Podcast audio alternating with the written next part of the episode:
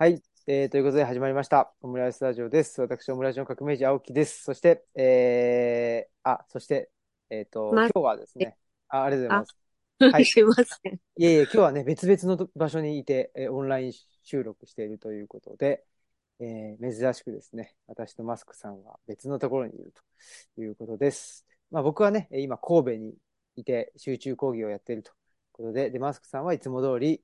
えー東吉野村のね、まあ、彼岸にいると いう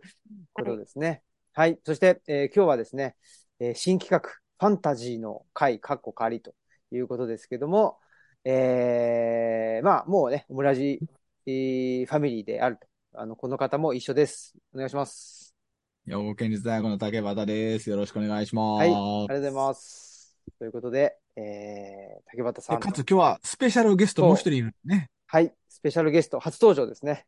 はい。おスペシャル願いします。はじめまして、向山です。えー、現代書館という出版社で編集の仕事をしてます。今日はよろしくお願いします。お願いします。え、あれ、な、あの、一人ゲストいるかもしれないけど、二人ゲストってあんまりないんちゃうそうですね。最近はないですね。もうよっぽど、なんでしょうね。理由が、理由とかご縁がないと、もう最近でもゲストもあんまり呼んでないような感じでなんと。うん、やっぱり、エネルギー使いますからね。あのし 知らない人とか、知らない人と喋るって結構あ、そらそう大変だったりするんで、もう知ってる人え、なに、やっぱ、新平さんも知らない人とは喋るのは何？エネルギー使うの？いや、使いますよね。使いますね。やっぱり、うん。そんなにオープンな人間じゃないんですよね、本当は。よ、ようオープンな人間じゃないのに、こんなオープンに家も開き、ラジオも開きするよね。まあ、確かに。いや、なんかそういう、でも多分オープンな人間だったら何もしなくても開けると思うんですあ、けなるほど。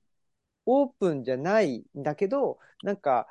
必要だよなって、ちょ必要に駆られてやってるっていう使命感ですね。宮子さん、あ宮子さんもそうなのって聞く前になんでマスクさんなの？えっと、始めた当初になんかあの、なんだろう、ずっと、あの、かん、街に住んでて乾燥するからマスクばっかりしてて、で、まあ、もう一人、なんか、あの、プロデューサーっていう人がいたんですけど、その人はメガネかけてるからメガネ P で、私マスク P って呼ばれてたなるほど。まあ、そういう今、東吉野村ではマスクしてへんよね。マスクあんましてないですね。湿気てるのでもう大丈夫になりました。まあ、ただ、僕、その気になるのは、今日、新平さんも神戸歩いてたから、わかると思うんだけど、街中いるとさ、と、なんやっけ、別に、外でマスクする必要がないのに、僕実はもう今日、昼間神戸おったんですけど、マスクみんなしてんだよね。うん。うん。もうあれ、外されへんのちゃうかなと、ちょっと危惧するぐらいよね。うん。でもそうかも。ね、いいろいろ、そういうのもありますよね。その、やっぱりマスク、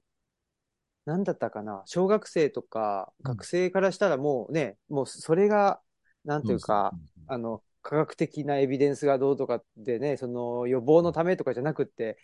えーもうね、あのーズボンみたいな、みたいな感じで思ってる人もいるから、そう思うとさ、大都会の東京で編集者なんぞされておられる向山さんにとってはもう、まあみんなマスクだらけじゃないの？そうですね。やっぱり、マスクしてないで電車乗ったりすると、うんあの、露骨に隣開けられたりとかするってああ、聞きますよ。ねえ。ねとかただ、あの、いや、電車の中やったらわかんないけど、なんか電車降りて、あの、元町の信号待っててもみんなしてるからさ。外だったら別にね、うん。全く問題ないですよね。うん。うんうん。ただまあ、あの、ね、えっと、今の時期、あの、花粉っていうのが飛び始めてるっていうまあね あったり、まあ、いろんな理由があるんでしょうけどね。まあ、ただ、なんというかな、別にしなきゃいけないものではなくなってきてるっていうことは確かで、で、ただ、なんやけど、実はマスクする前、もう7、8年前ぐらいから、なんか学生さんの中でも、マスク取ったら怖いって言って、ずっとマスクしてる子やっぱおったのよね。ああ、うんでも気持ちはわかります。なんか楽だなって思って、半分隠れてたら、表情に気を使う必要がないくて、なんかそういう意味で取れないかもって思って。まあ、うちのゼミ生の女子は、あの、下半分化粧せえへんでから楽やってたけどね。それはもうわかる。うんうん。いや、でも、すごく多いですよ。やっぱりマスクしして、したら楽だったっていう。その、まあ気が楽っていう。その、うん化粧ね、うぬももちろんあるし、あの、男の人だろうが、あのー女性だろうが、うん、やっぱり楽だからマスクしてますっていう人もいるし、でもなんかこれって、あの、アバターみたいなのにちょっと近い考えなんじゃないかなと思ってて、やっぱりその人の表情が怖い。そういう人って結構いて、で、アバターの方が、あの、まあ、会話がしやすい。うん。っていう人もいるんですけどね。なんかそこと、なんか近いような気もするんですけど。あの、えっと、向山さんの、こう、あの、いる出版社の現代書館っていうのは超原理主義の出版社でさ、えっと、どう、どう原理主義かっていうと、あの、えっと、個人の問題という個人モデルでなく、社会の問題という障害の社会モデルっていうのをすごい大事にしてる。ね。例えば、あと、フェミニズムを大事にしてるという超原理主義の出版社なので、なんかその原理主義的発想からすると、そもそもそういうアバターの方が楽だと思わせてる社会の方が問題なんじゃないかという論も立つねんけど、向山さん、それはいはいはいはいはい。そうですよね。あの、ちょっと話飛んじゃうかもしれないんですけど、あの、この間ヘアドネーションの、あの、団体のホームページ見てたら、うん最終的に私たちが目指しているのは、あの、髪の毛がなくてもいいうんうんうんうん。社会なんだっていうふうに言っていて、うん。なんか、そことも通じるものがあるなと今、うんうん。聞きながら思ってましたけど。つまりなんか一定の社会規範っていうのがあって、なんかそこに接していくのがしんどいからマスクしていくっていう時に、で、かつ今それが同調圧力としてのマスクっていうものになった時に、なんかより社会が一方、なんか一つの方向に向かうっていうものにマスクが象徴的になってたとしたら、それがしんどいよねっていう。もちろん個々人によって、正直コロナに対する怖さっていうのに落差があるから、つけたい人はつけててもいいし、つけたくない人はつけてても、つけなくてもいいよ、ように思うし、その3月12日っていう日を境に、それ別に、えっ、と、つけなければならないもあかんし、つけてはいけないもあかんような気がするんだけど、なんか、その、な医医学的な怖だリスク管理の問題だけでなくて、なんていうの？この社会との向き合い方みたいなところでの、さっきマスクしてた方が安心みたいなところではさ、なんかこの社会に対する安心感、安全感みたいなものが、なんかき、なんか提言してんのかなっていう気がすんねんけど。うん。だろ。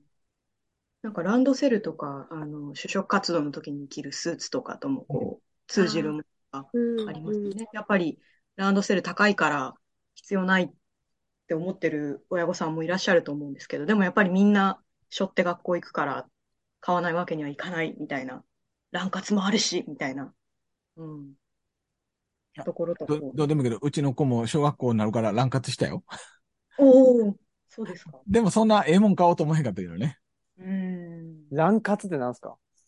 ランドセルをどんなランドセル買うか。今ね、ランドセルって基本で、ランドセルの値段どんどん上がってんのよ。で、なんでかって言ったら、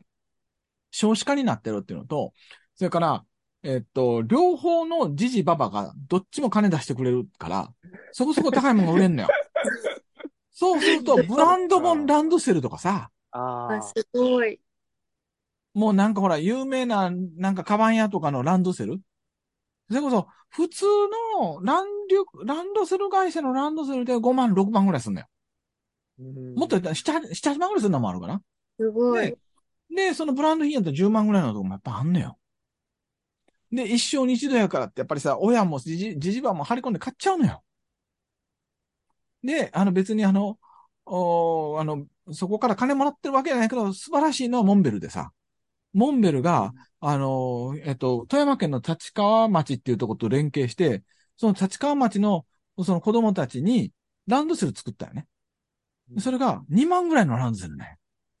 えで、普通のランドセルも機能的で、で、その要は、なんやっけ、そのランドセル選ぶか選へんかでややこしかったら困るから、立ち、その、た、あ、立山町や。立山町の、は、町の子全部にそのモンベルのランドセル配ったんよすごい。すごいすごい。だからベーシックサービスとしてのランドセル。ああ。ええよね。うん。みんな同じランドセルいいじ。ゃん。そう。でかつ2万円でモンベルやから当然濡れても大丈夫。うんで、したらええねんけど、やっぱりさ、5万、6万、8万、10万のランドセル、みんな買っちゃうわけよ。まあ、でも、そうですよね。で、買える人はいいですけど、そそこでねそ、やっぱりうん。出てきますよね。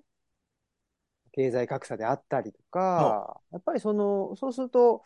うーん、なんか家っていう単位がまた出てきて、そうそうっていうのもありますもんね。もう、モンベルが素晴らしいのは、14,850円で売ってんねん、それを。おうん。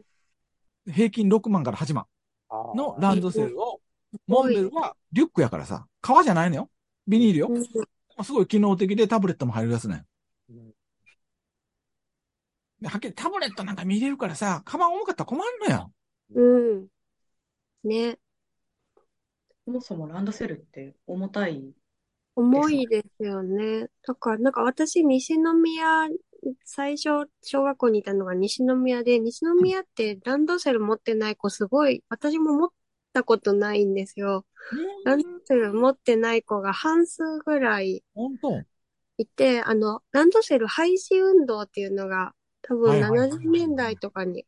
あって、そこが盛んだったんですよね。で、やっぱ重すぎるとかね。高価だから、あの、格差が出るってその頃から言われてて、それでなんかやめようっていうのが盛んだったんで、なんかあんまりその持たないこと気にしないでいられたし、もう重たいの普通に嫌だったので、なんか、でもその後、あの痛みに引っ越したらもうずらーってランドセル並んでて、で、まあ、もうあの、持ってないんだったら別にいいよって言われたんですけど、まあ確かにずらーって並んでる中で、なんか最初からこれだったらランドセル買わないっていうの結構きつかったかもって思いますね。でね、僕はね、京都にいるとね、ランリックっていうのがあってね、モンベルの前に、その、あの、要はビニール製の軽いやつを昭和40年代から作ってて、だから最初はランドセル持ってったんやけど、ランリックでも良くなったらランリックの方が軽いからさ、うん。そういうのにしたのよね。ランリックって結構、京都市内ではもうメジャー。メジャー、お黄色やね。へえしかも色が黄色ない。初めて聞いた。ね、私も初めて聞い僕も初めて聞いた。そうそうそう。ランリックって、もう、もう京都み、今みんな知ってるランリックね。本当だ。えいやー、これは見たこともないですね。そう、見たこともないけど、これ実はモンベルの40年前からそういう発想でやってるのがランリックなんや。へーああ、でも見た目ランドセルランドセルっぽいよねで。すね。へえこうかばす、かぶせる、一番最後にこうベロンってかぶせる。うんそうそうそうそうはいはいはいはい。で、かあの、なんわいいですね。これパチって止めるそもので、止め具をつけるっていう。だからさ、いや、だね、やっぱりさ、みんなさ、本側とか書いたがんのよ、親は。でも子供さ、うん本側なんかどうでもええやん、はっきり言って。い重たいの嫌ですからね。そうそうそうそうそうあ、ごめん。今日の話題はそれ違うよね。ランドセル。すすごい、あ、かわいい、これ。枕が長くな長くなっているという今日は感じで青木さん。何の話新平さん。何の話してん。だっけはい。。ほん。で、まあ、あの以前ね、あの、まあ、あの、我々、ルチャリブロ二人と竹俣さんとでちょっと、まあ、あの本をね、作りたいよね、みたいな話をしてたときに、まあ、ちょっと向山さんにも入っていただいて、そうそう。えー、っていうことになった打ち合わせがね、非常に楽しくて、で、その中で、えーまあ本をね、作るか作らないかちょっと置いといたとしても、あのーやっぱりすごく印象的だったのは、そのうん。竹俣さんがね、あのー僕はファンタジーなき男やと。そう。名言が人生はファンタジーあんのよ。人生はファンタジーあんねんけど、ファンタジーと出会わないまま生きてこなかった男そうそうそうね。ファンタジーなき男やったんやと。そうそうそう。いうことをね、おっしゃってて、あ、それは、あかんで。まあいやいや、なんでしょうね。興味深いというかですね。そういう人と一緒にこのファンタジー、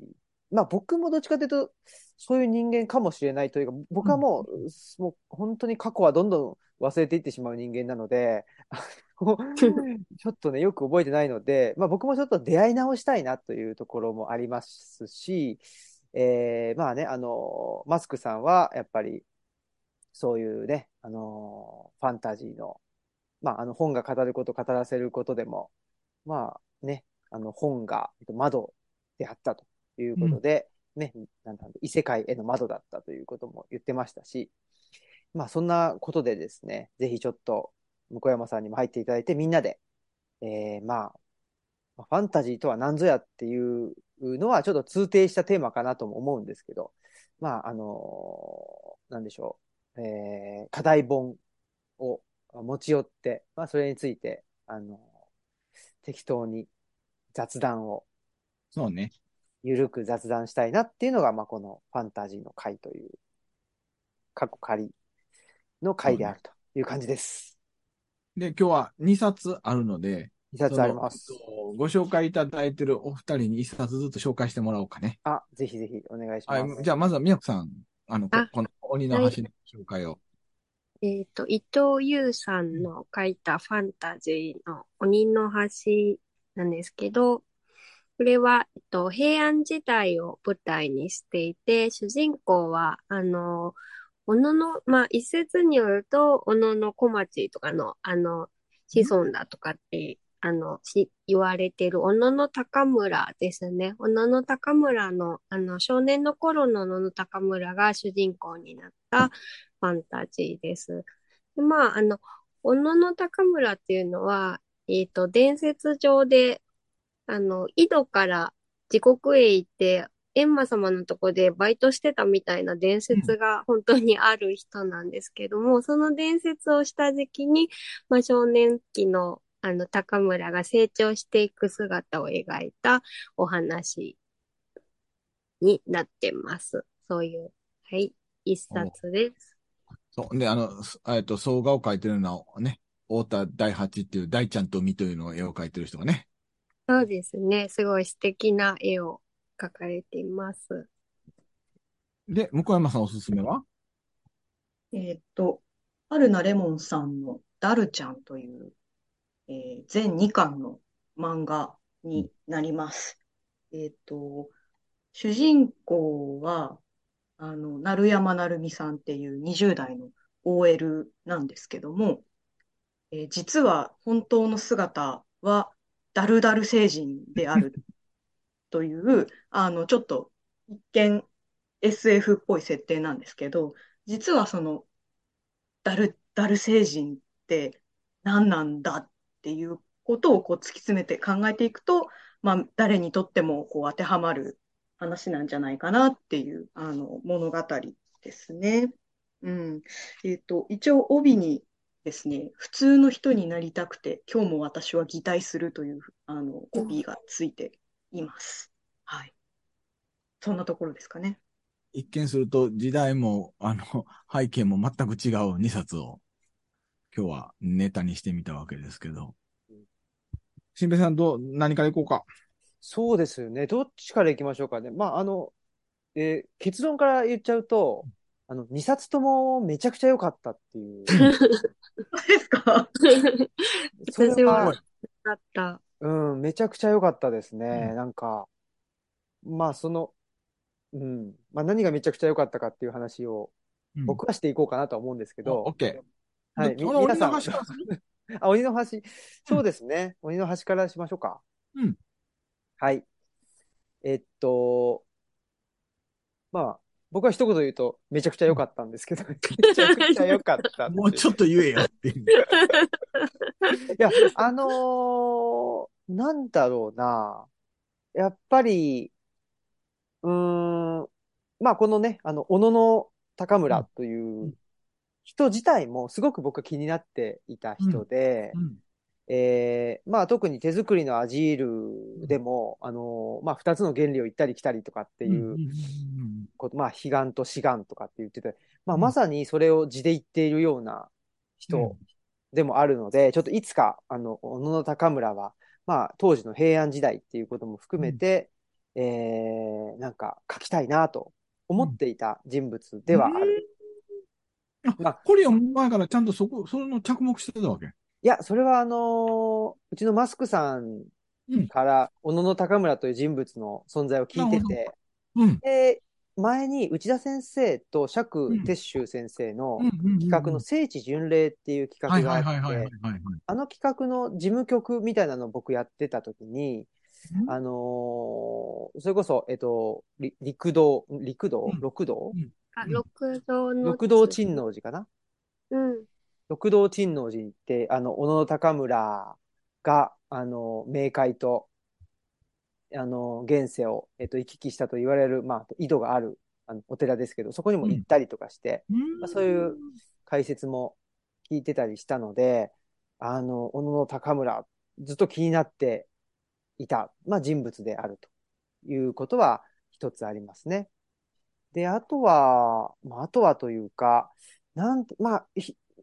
まあ、また一言で言っちゃうと、あの、な、なんでめちゃくちゃ良かったって思うかというと、やっぱり、あの、人間とは何かっていう話だなってうん。いうふうに思いましたね。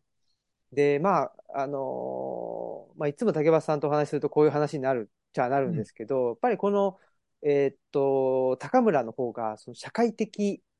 うん。人間というか、うん。まあ、あの、オフィシャルオーダー側のあの人そうね間で、そうね。で、バナキュラーの塊のようなですね、えーっと、飛天丸。うんあ、してますか。うん。あ、こん飛天なのあ、そうそう、ひ飛天丸がいて、で、なんだろうな、このアコナっていう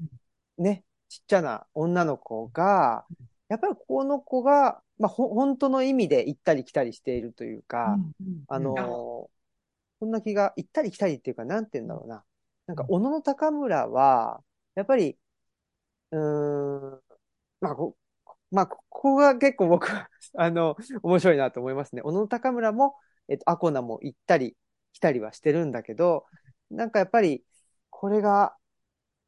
まあ男性と女性の差ということももしかしたらあるのか、それとも、うー、っていうようなところがちょっと、うんみ、皆さんともお話ししてみたいところかなとうんも思います。あの、きえっと、読んでない人がついてこれるようにちょっとだけ言っとくとですね、あ、あ小野りがとうございます。高村は、あの、自分の妹を、おなんやっけ、その、さっき言った、あの、おおあの、えっと、京都の東の外れのお寺の井戸の中で、あの、ちょっと悪さして、あの、お鬼ごっこしてるうちに、えーの、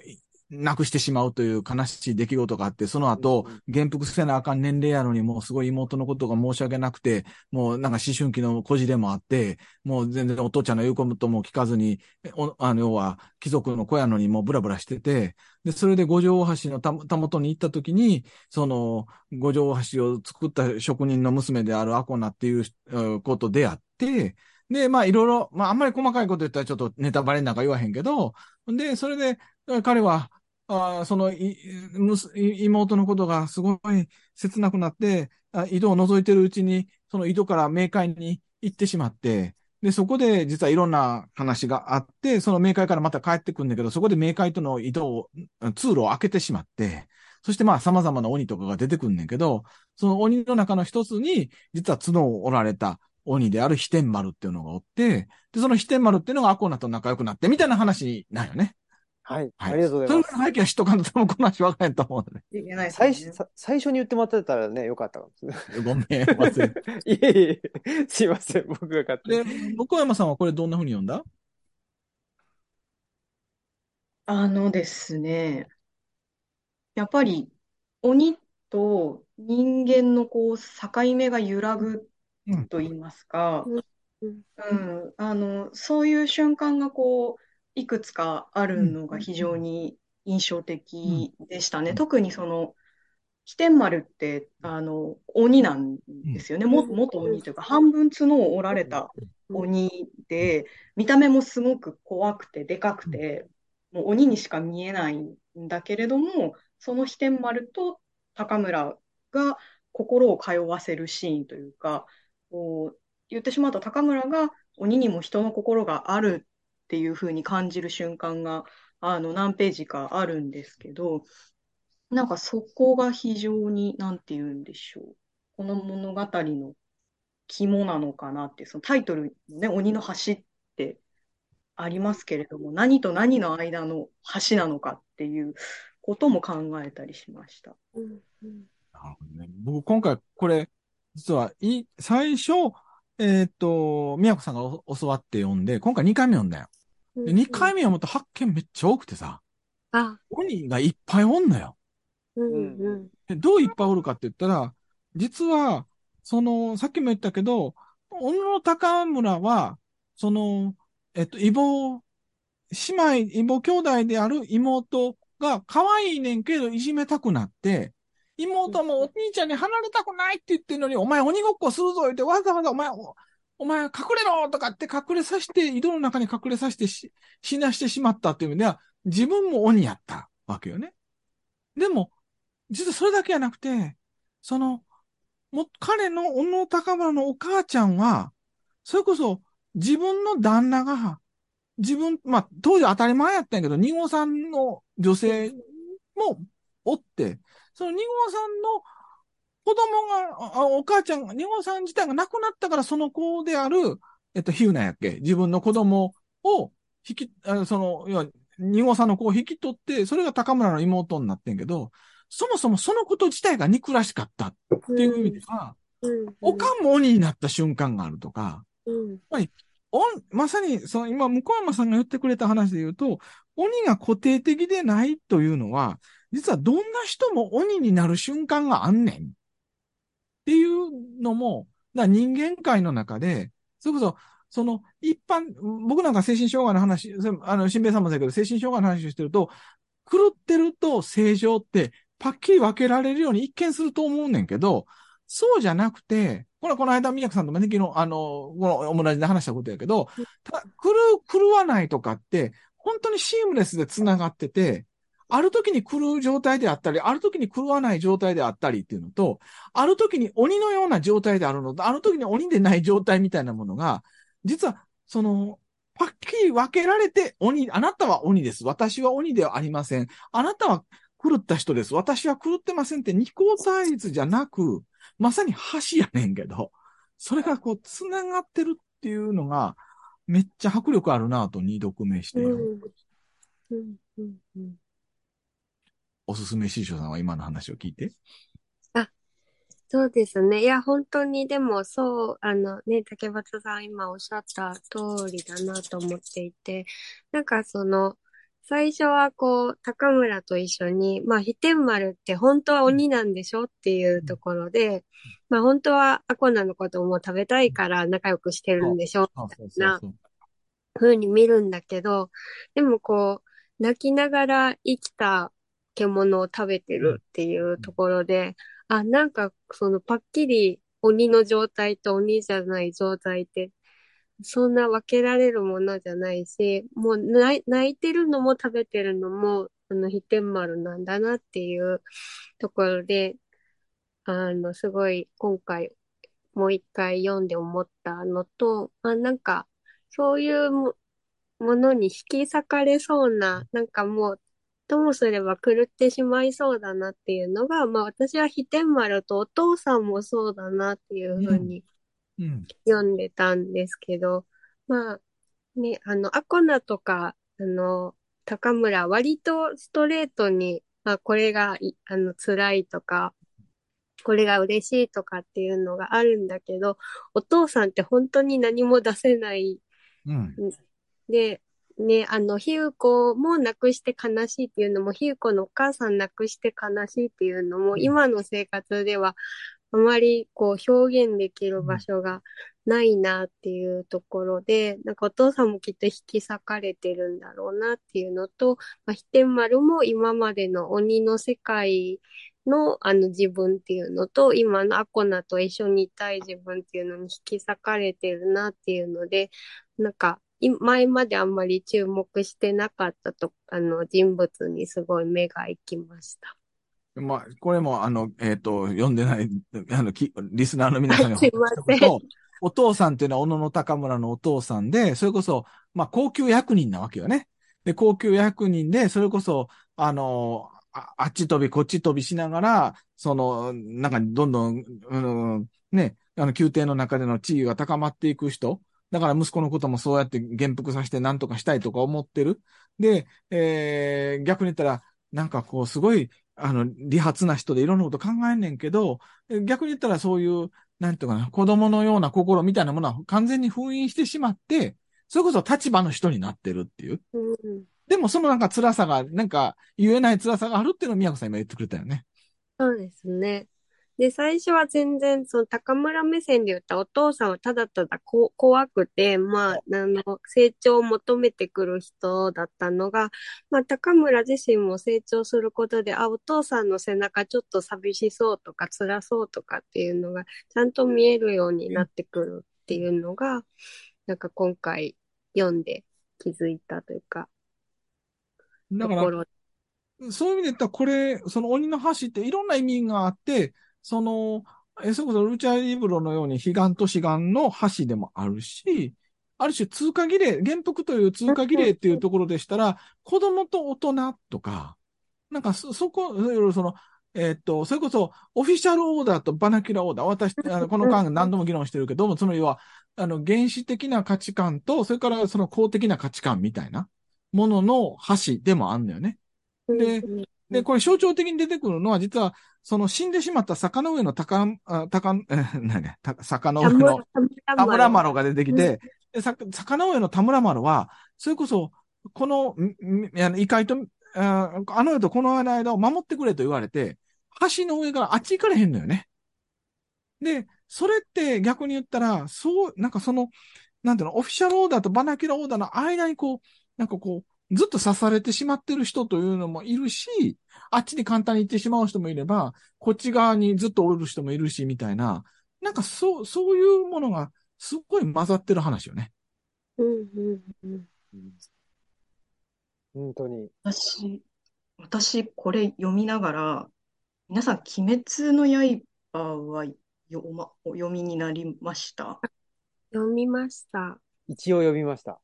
僕知らん。すごい私これ読みながら、鬼滅の刃との比較をすごい考えてしまって、その、鬼滅の刃って、えっと、炭治郎っていうあの炭焼き職人の息子が、まあ、家族全員を鬼に殺されて、まあ、妹も半分鬼にされてしまうっていう。うん、で、まあ、そこからあの鬼を退治するまあ、鬼殺隊っていう非公式の組織に入って、まあ、鬼退治をするっていう物語なんですけど、あの、あの物語における鬼って、あの、斎藤玉樹さんとかが、あの、解説してるんですけど、あれはトラウマゆえにモンスター化した人間の陰油だみたいな風に言ってるんですよね。その結構過酷な環境に置かれて、えっと、ひどい目にあっって鬼になってしまったっていう存在なんですけど、鬼って。ただ、その、あの物語において、あの、鬼って、こうなんか、なんて言うんだろうな。同情しようがない存在なんですよね。その、人を殺しても反省とか後悔とかしないし、こう感情を誰かと交わすこととかもない存在なんですけど、なんていうんだろう。だから、その、炭治郎たちも、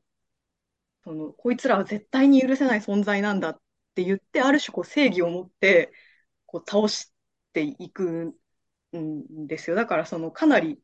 この物語、あの、鬼の箸と違って、すごい鬼対人間が、めちゃめちゃこう、バキッと、分かれてる。はっきりしてるわけね。すごいはっきりしてるんですよ。確かに。そうなんです、そうなんです。なんかなんだろうな。でも、あれがあんなに人気出るって何なんだろうなって思ってしまって、うん。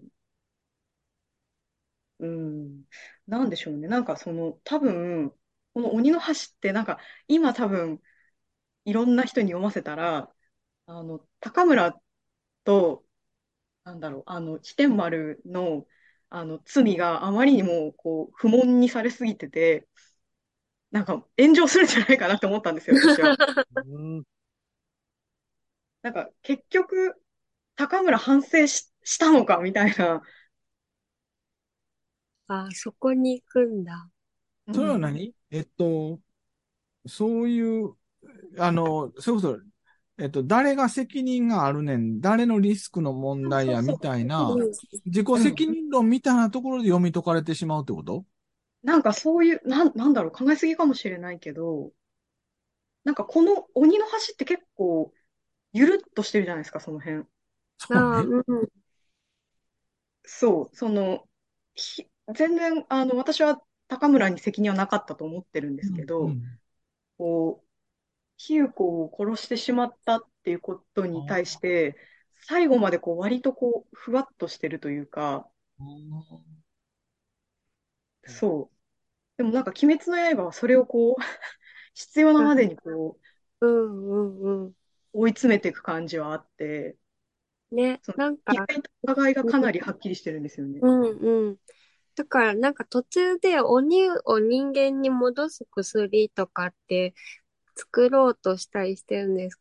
で、しますよね。でもあれも、あの、禰豆子、妹、炭治郎の妹を元に戻すことが前提で、例えば今敵である鬼を人間に戻して一緒に生きていこうっていう展開には特にならないんだなっていうのそうが、そうあの薬が出てきた時にそういうことも、あの、議題には上がるかなと思ったんだけど、特に議題にも上がんなくて、そうそうそそう。あの、鬼との和解はないんですよ、最後まな、で。ない、ないですよね。ないですよね。なんか、鬼滅の刃で言うと、僕、鬼滅の刃、最後、一応、あの、最初から最後まで漫画で読んで、その最後の、最後っていうか読み終わった時の感想が、これ大正時代である意味ないじゃん。そう、それが感想で、なんかそこがすごく僕は、まあ、あの、歴史的に見ちゃうから、あの、そこがすごい気になっちゃったところでもあるんですけど、一応、あの、背景としては大正時代が、あの、背景にあって、で、なんですけど、まあ特に別に大正時代である意味はほぼなく、ないと僕は思ってて、本当今の、あの、向山さんのお話で、すごい現代的というか自己責任論的っていうか、本当に、なんでしょうね。やっぱり人間と鬼で、これをしちゃうと、あの、人間ではなくなってしまうんだ、みたいな、なちょ一種の脅迫観念を感じてしまったところがあって、だからそれを、が今大ヒットしてるっていうのは、やっぱり、そういう脅迫観念をみんな、あの感じて生きてんじゃないかなっていう、うん、なんかこれをやってしまうともう人、人ならずなんだっていう、それを感じてたらすごく怖いなというふうに思ってて、で、僕はやっぱり、うん、鬼の橋の方が、なんていうのかな、鬼の橋の人間観の方が、あの、僕には、あの、合っていて、やっぱり当時の、あのまあ、京都っていうのが、あのまあ、この五条大橋のあたりとかっていうのは、鳥、えーなんだっけ、鳥辺の？鳥辺野か。鳥辺野って、まあ僕もその聖地巡礼の時に行きましたけど、その人の死骸、まあ人が、の死骸が捨てられる場所だったり、で、やっぱりそういう死っていうものがすごく身近にあったんだと思うんですよね。だから、まあそういう意味では僕は、あのーなんだっけ、えっと、比喩子の死っていうのも、ここはまあ高村に責任がある、ないとかじゃなくて、やっぱり人の死っていうものはそのぐらい突然に身近にあのあるものなんだっていう、やっぱりそういう時代背景のもとで、あの、読み解いた、読み解いたというか、全然、あの、まあ、うん、まあ、そうだよなって思ったところがあって、それぐらい、なんでしょう、さっきの人が鬼になってしまう、それぐらいの、なんでしょう、暴力性というか、まあ、いわゆる自然っていうもの。だから、あの、その自然の延長線上に死っていうものもあって、それがすごく身近に、もう突然人間にもう襲いかかるし、人間ももうコロッと鬼の方になっちゃうしっていう、なんかそこの辺がすごく交換可能なっていう感じを受けましたね。で、それは、あの、どこで思ったかっていうと、さっきの、まあ、その死骸が転がっている。っていう描写もそうだし、あのー高村と、えっと、誰だっけ？あの、なえっと、アコナが初めて出会ったタイミングって、うん高村が、あの、橋、橋をけ蹴飛ばすんですよね。そうそうそうそうそう。で、橋を蹴っ飛ばして、で、まあ、あの、アコナが、まあ、それに対して怒ると。で、なんで怒るかっていうと、この橋はお父さんが、まあ、作ったうん橋だからって言ってお怒ってると。で、まあ、その理由は、あの、後々わかるんですけど、だから最初高村は、橋、なんで橋を蹴っ飛ばして、この女の子が怒ってるんだろうっていうのが全然わからないっていう。で、結果、まあ、そのお父さんがうんぬんっていう理由がつくんですけど、僕、これは、まあ、そこの理由ももちろん、まあ、そこの理由が理由なんですけど、やっぱりこの橋と人間っていう、その物質と生物っていうものも交換可能みたいな。まあ、一種のアニミズム的な、まあ、全近代的な感覚が、なんかこの、あの、鬼の橋の中にはもう通底してるんじゃないかな。うん。なんかその対立する、本、近代だったら対立するものが、もう何でも交換可能になってしまってる世界っていうのが、なんかこの中には、あの、入ってて、その分、その分だけ高村も成長してるように見えるわけですよね。その、社会的な人間だったんだけど、えっと、アコナとか、飛天丸と出会ったりとか、そうすることによって、えー最後の方にね、あの、飛天丸と、あの、高村が、えっと、会話するところがあって、僕、そこすごくね、グッときたというか、あ、高村、成長したなって 思った部分があって、なんだっけな、なんかね、えっとね、高村じゃないわ、飛天丸が、まあ、あの、生ものしか食べれないっていう、ね、えー描写があって、で、それを飛天丸は、ね、あのー生ものしか食べれない俺は、やっぱり人間になれないんだと。そうやって、あの、まあ、うん嘆き悲しむわけですけど、うんそれに対して、えあのー高村は、えっと生きてるものはみんなそうさ、言うっていうのは、これがね、やっぱり、あ、成長したな、高村。ちょっとね、僕が涙、そう、そうそう、涙した、あの、ポイントでもあるんですよね。だそういうふうに、やっぱりすごく多面的に、あらゆるものが多面的に描かれてるっていうところが、すごくいいな。なんか、坂の上の田村麻呂も、なんか、なんていうの？なんか、すごい機嫌が悪いっていうだけで、なんかちょっと ちゃんとしてくれよみたいなね、なんか将軍だったら将軍らしくいてくれよって思うところが、なんかちょっと、あの機嫌が悪かったりとかするだけで、とか、ね、なんかまあ、そういうので、そう、すごく、まあ、あの多面的だし、深みがあるし、ものすごくいい作品だなと感じたっていうと、そのあたりですね。なんか今のね、皆さんの話聞きながらふと思ってんけど、僕は鬼滅の刃見てへんから、あの、論評はできへんねんけど、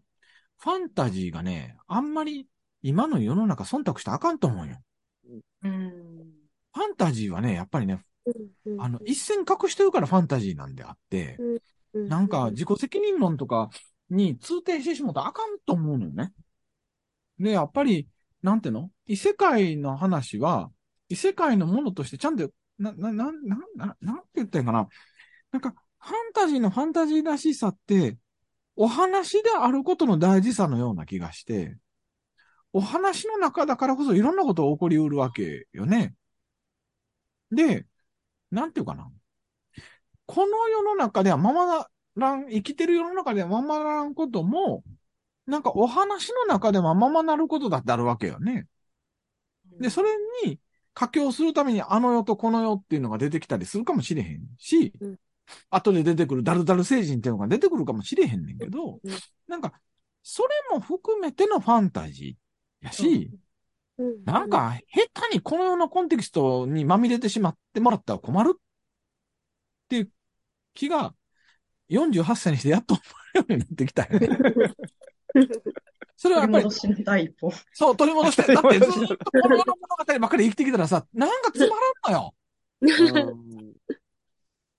でも確かに、あの、鬼滅の刃って最後、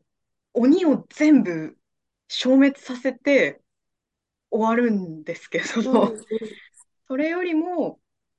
こっちの物語、鬼の橋って、その、冥界をを閉じないというか、うん。坂上の田村麻呂、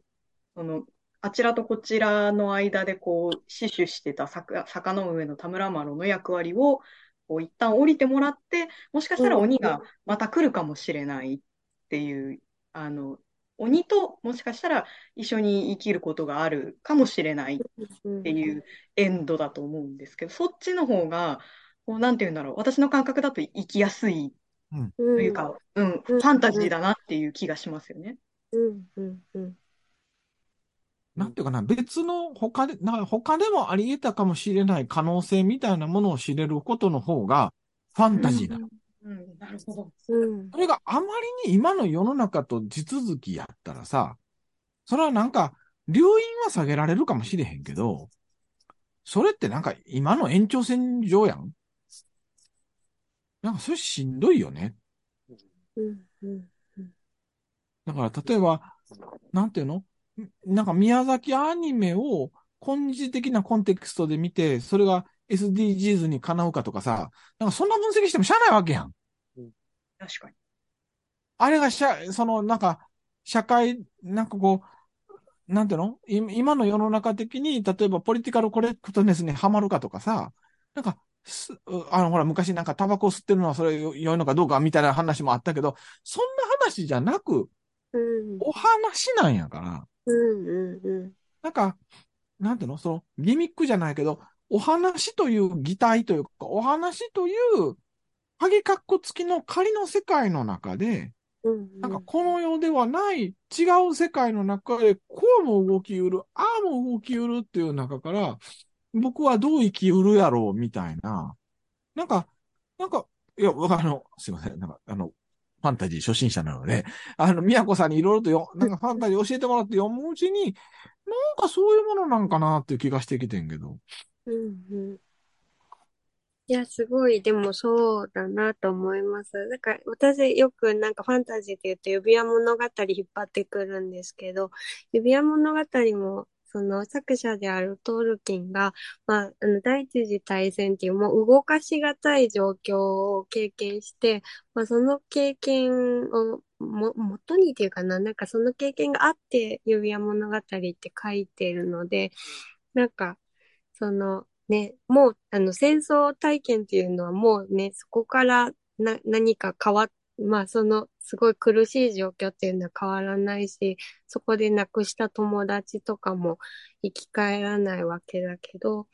でも、なんかそれを、こう、ファンタジーっていう物語に載せることで、なんか消化され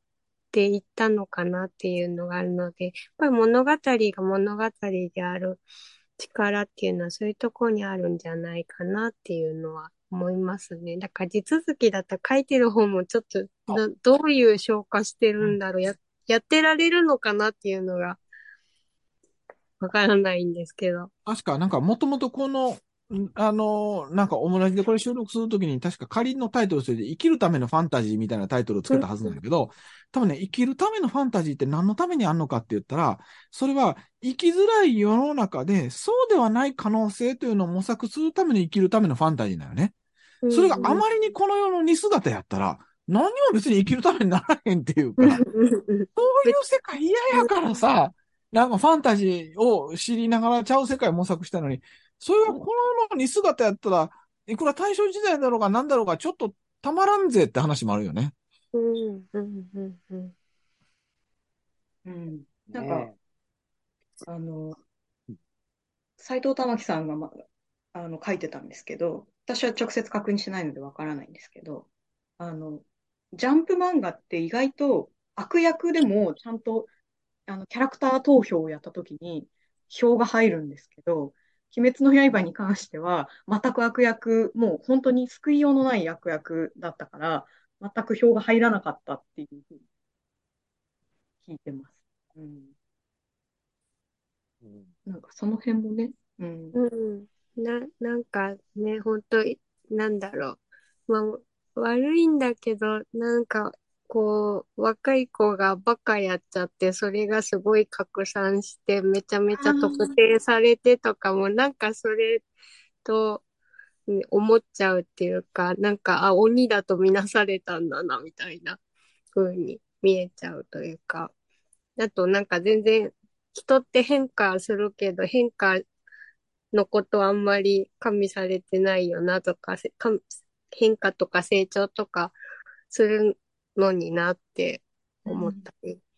そうか、鬼も人間になりうる、人間も鬼になりうるという可変的なものやなくて、もうバカッターはバカッターや。な鬼は鬼や。もうそれでおしまい。はい、あなたさらされて、もう人生破滅してください。さようならっていう。すごい、なんか二項対立的な話なんね。ね、うんなんか橋はもう一回なんか渡っちゃったらもうこっち絶対来るなってなっちゃったり、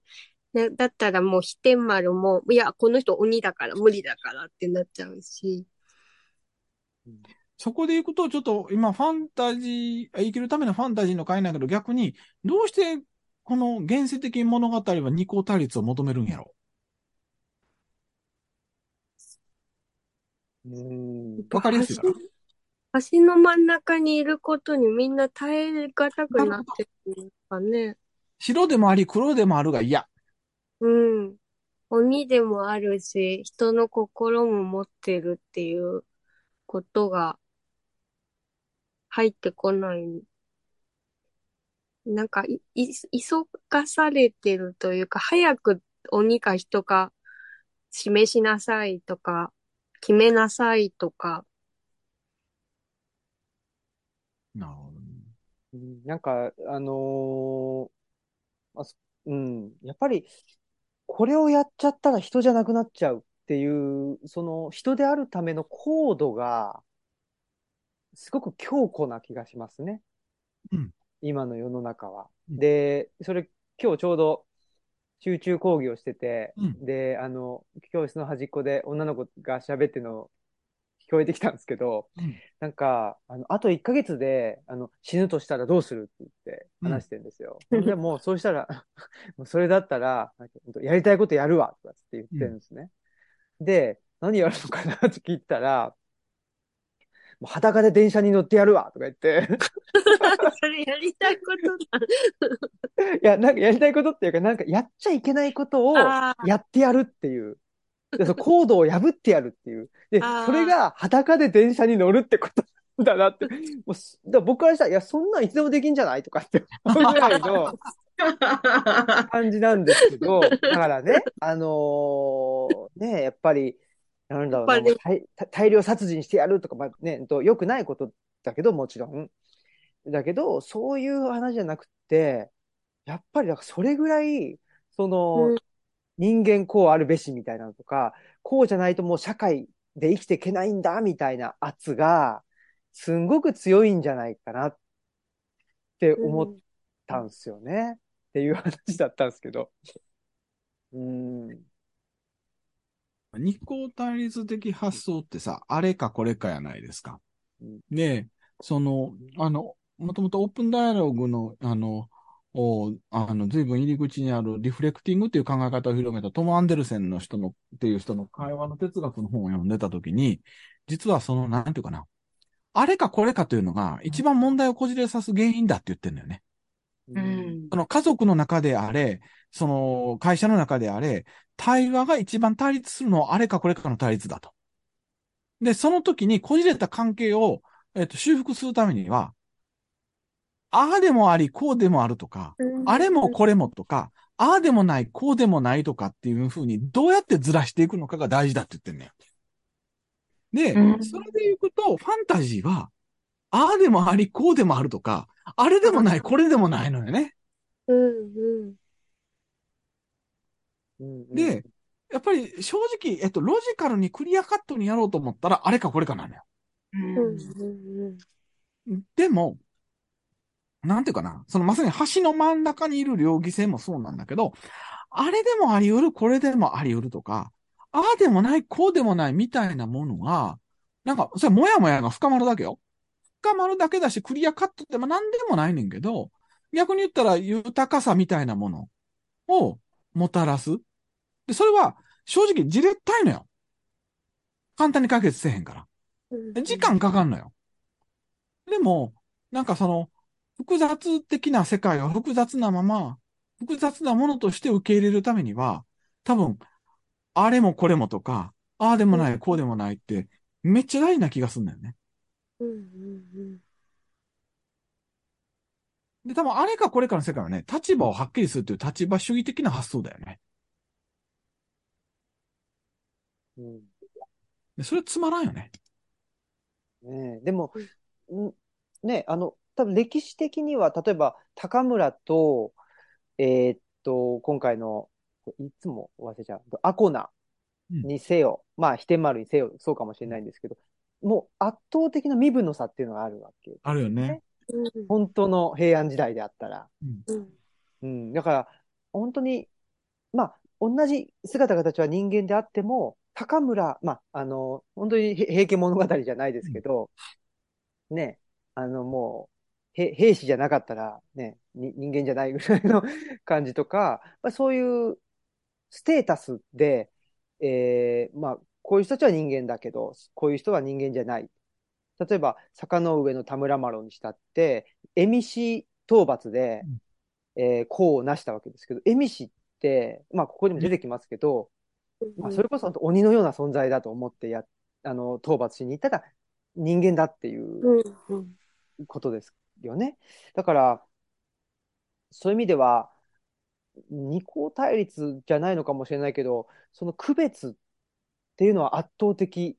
今の世の中よりも圧倒的に、あの、あれとこれは違う。自分とあいつは違うとか、自分とあいつは同じだみたいなのはあったはずなんですけど、なんか、まあ、それこそ近代に入って、えーみんな一緒だよとかってなってからの方が、何か見た目は一緒で、なんか、あの、建前上は一緒な、だって言われるんだけど、でも扱いを見てたら、どう見ても同じ扱いされてないよなとか、なんかそういうちょっと、おかしなというか、見えないところでの、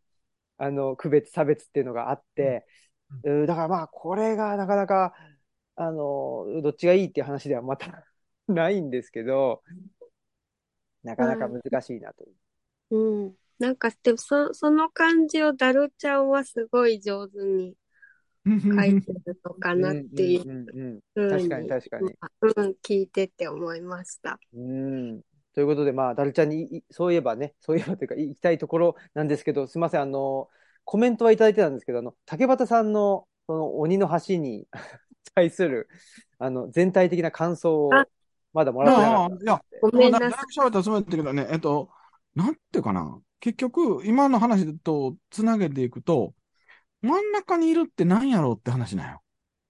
うんつまり、あの世に行くか、この世におるか、天井日とか、その、下船のものなのかとか、分けることは簡単なんやけど、分けずに真ん中にいながら、ああでもない、こうでもないとか、その立場というものを超えてつながり続けるとかが、ものすごく大変やから、稀有なこととしてあるわけじゃないですか。でも、その稀有なこととしてあるからこそ、稀有な瞬間を共有できて、そこから普段の自分がもともとおった世界では得られへんようなものが得られていくわけじゃないですか。なんか、その、なんていうかな、瞬間の大切さみたいなものっていうのが、なんかギュッとまとめられてるような気がすんのよね。で、なんか、えっと、それこそ、ファンタジーがあんまりそのリアルな話と一緒である必要はないって言ってるのは、なんかそんなありえないはずの物語を読みながら、じゃあ今を生きる自分ってそういう瞬間に立ち会えるのかなみたいなことを考えさせてくれるものとしての、なんかすごい、めっちゃ遠い話やからこそめっちゃ自分に近づいてくるみたいなものがあるような気がして。なんかね、それが、なんかこう、鬼の橋はめっちゃ迫ってくるんだよね。で、さらに言うとさ、この本は福音館書店から出てて、小学校上級以上からって書いてあるのよね。これを48歳の俺が読んでるけど、10歳の時に読んでたらどう感じんやろうかってめっちゃ考えながら読んでたよ。おーそれは、どうですか？10歳とか12歳ってまさに橋が切れていく時期やと思うのよ。うんうんうん。それまであの世もこの世も行き来できるような感じやったのに、急にこの世の行動とか規範に従わさせられて、あの世に行けなくなってしまうような。まさに高村のような年代にこの本を読むわけじゃないですか。うんうんうん。それは、あの、宮子さんに教わった新月の夜なんかも多分同じようなモチーフなんやけど、うんまさに、要は自分が社会化されていくことによって、社会化はされるけど、自分らしさを失ってしまう。自分の魂を失ってしまいかねないときに、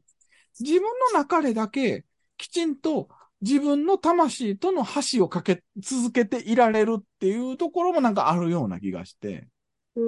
なんかめっちゃそういうなんて、10歳とか15歳とかにこの話読めてたら、すっごい大事やろなって思うよね。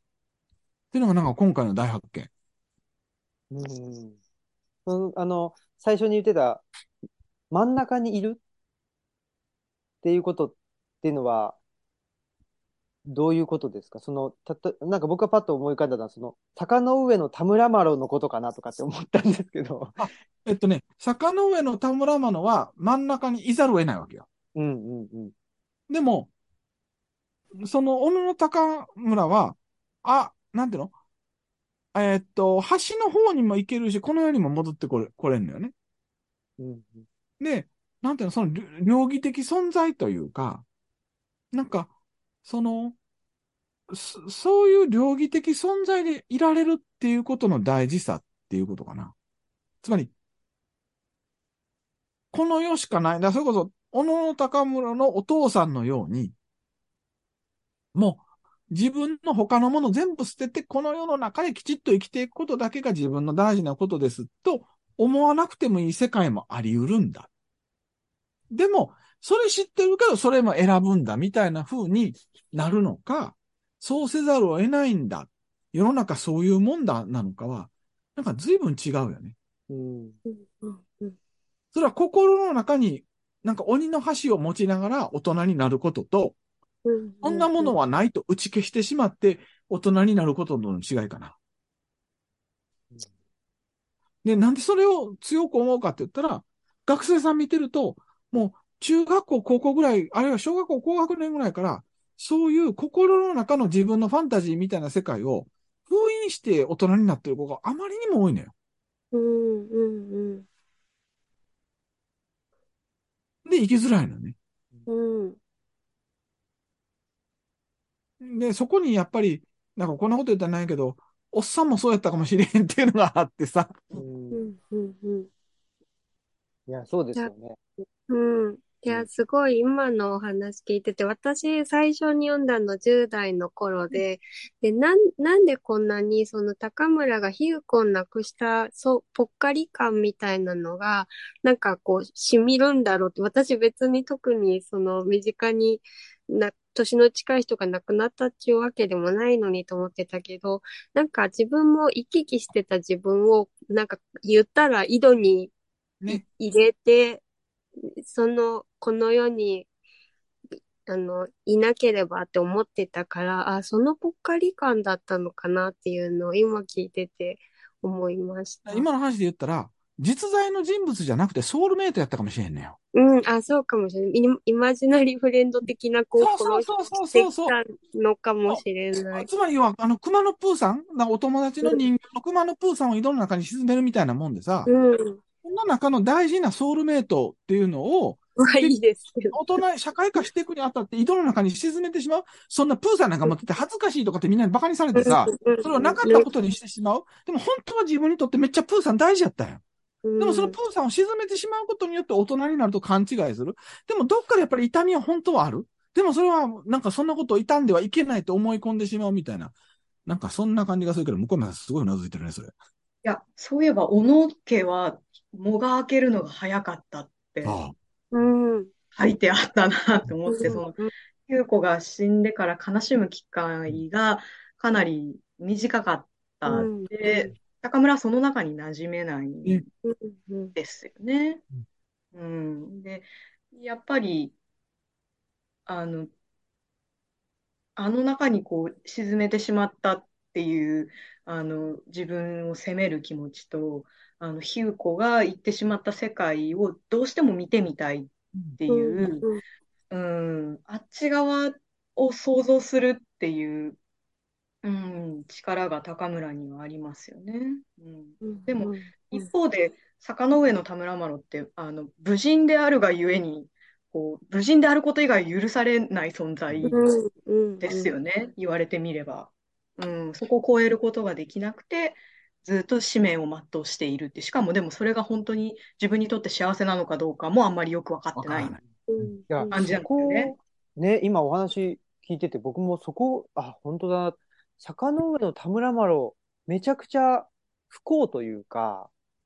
でも本当は、坂の上の田村麻呂って、え、は、はあの、初めての征夷大将軍うん。だと思うんですけど、もうそれぐらい歴史の教科書に残るぐらいの人物だし、まあ当時だって、もう将軍将軍っつって、ものすごい、まあ、あの、お葬式も挙げてもらってたろうし、もう英雄なわけですよね。うん。だ社会的成功をうん。収めた人間が、なんか一番不幸に見えてくるっていうのも、また、まあ、あの、ファンタジーというか、の、あの、なせる力というか、うんそそうはいくと思うなよっていうのがなんか、あの、すごい力だなって、このなんか、うん思いましたね。やっぱりファンタジーって価値の転倒というかさ、はうん価値の逆転みたいなところがすごく大きいもの。だから正しいは間違い、間違いは正しいみたいなさ、まさにカーニバル的なものも含めてやっぱりあるわけであって、うんなんかそ、そこはこの話の中にすごい遺憾なく生かされてるよね。うん。そう思いましたね。で、それをね、あの、成長した高村が、あのー自分でやるんじゃなくて、飛天丸にお願いしてる。うんまあ、最後言っちゃったんですけど、やっぱり、一人じゃ何もできないぞっていうのもなんかテーマに。うんてか、一人じゃなくていいじゃんっていう。うんうんうんもうすごく。なんか、そう思うと分からへんけど、もしかしたら魅力的なファンタジーは弱さとか脆弱性っていうのが結構あるんかもしれへんね。うんうん。それは間違いないですよね。だから高村も、えーっと、えー、比喩子を失っているし、えー、飛天丸も、えーっと、片方の角を失っているし、えー、なんだっけ、アコナも、ね、うん。えーっと、親を亡くしてるし、うん。で、なんかすごくいい文章だなって思ったのがあって、そのあのん、もぎ取られたものの代わりに相手を求め、傷、傷口をいたわり合っているっていう文章が219ページにあるんですけど、すいません、渡えちゃった。それを今そう思いね、いや、僕もそこを、あのーあの、思って、うん。うん、言ったんですけど、やっぱり、でも、そう考えると、さっきの二項対立になりがちな現代社会っていうのを考えると、なんか、やっぱり平安時代、まあ、平安時代だけじゃなくて、全近代の方が、多分みんな何かを失ってたんじゃないかな。ああうん。肉親であったりとか、うんうん。うん、まあ、じ自分の何かであったり、えそそれが、あの、死っていうものの短さ？によって、やっぱり何かを失ってる経験っていうのを、なんか、していたのかなというふうにちょっと、それちょっとだけ僕がそれ修正するとするならば、平安時代の方が失ってることをリアルに感じられたんじゃない？うんうんうんうん。うんまあもう失ってんねん。うん。うんうん。あね。失ってんねんああけどそう、そうかうん失っていないかのように振る舞うとか、うんうんそんなこと大丈夫だよっていうかのように振る舞うとか、それこそ、